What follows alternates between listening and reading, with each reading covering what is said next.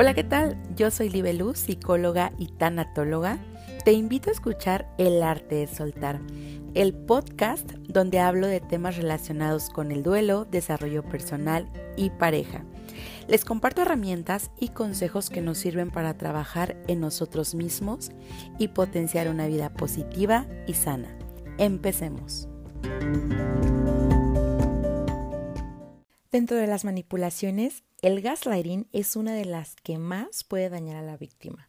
La vuelve dependiente, desconfiada y por lo tanto extraordinariamente vulnerable a los deseos del manipulador.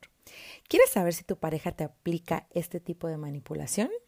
Bueno, de esto y más hablaremos en el episodio de hoy aquí en tu programa El arte de soltar. Bienvenidos.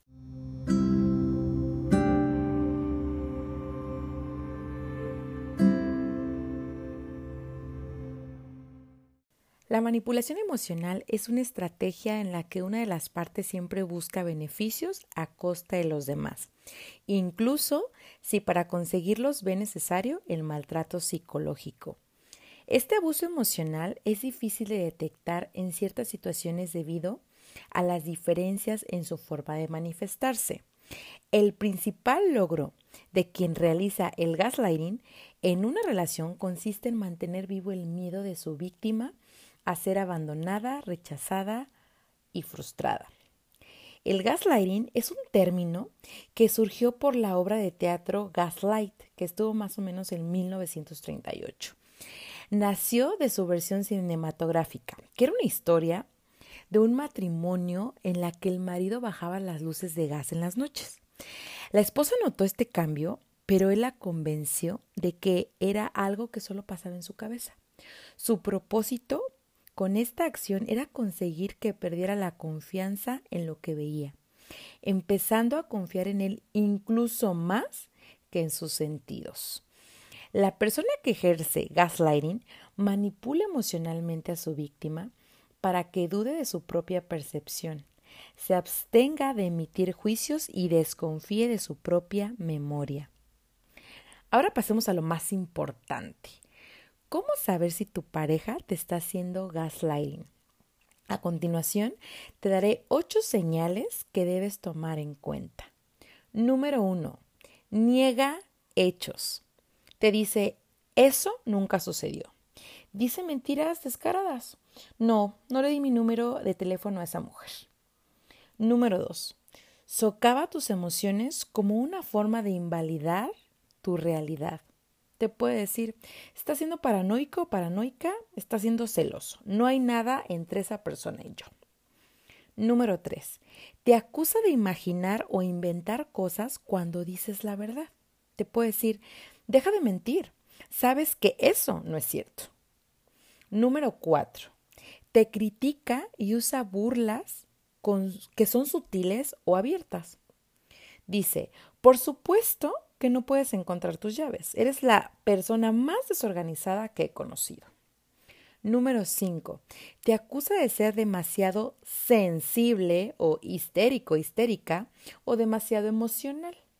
Puede decirte, estás histérico, estás histérica, deja de actuar como un loco. Número 6. Te acusa de las cosas que realmente está haciendo. Puede decirte, Tal vez me estás engañando. Debe ser por eso que te estás poniendo paranoico o paranoica. Número 7. Intenta usar a otras personas en tu contra al informar cosas que la gente dijo sobre ti que no dijeron. Te puede decir, tu hermana me dijo que cree que eres realmente irresponsable. Mm, ¿Te suena? Número 8. Insiste en que no estabas en algún lugar donde estabas puede decirte, nunca fuiste a ese restaurante conmigo. Me has de estar confundiendo, no era yo.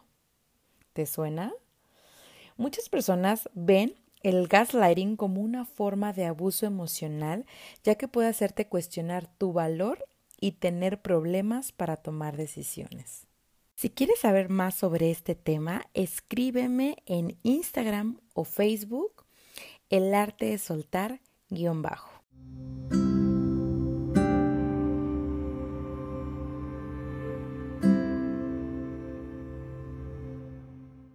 Recuerda confiar en tu instinto. Si algo se siente mal, es muy importante que le prestes atención. Consigue el apoyo de una persona neutral como un terapeuta.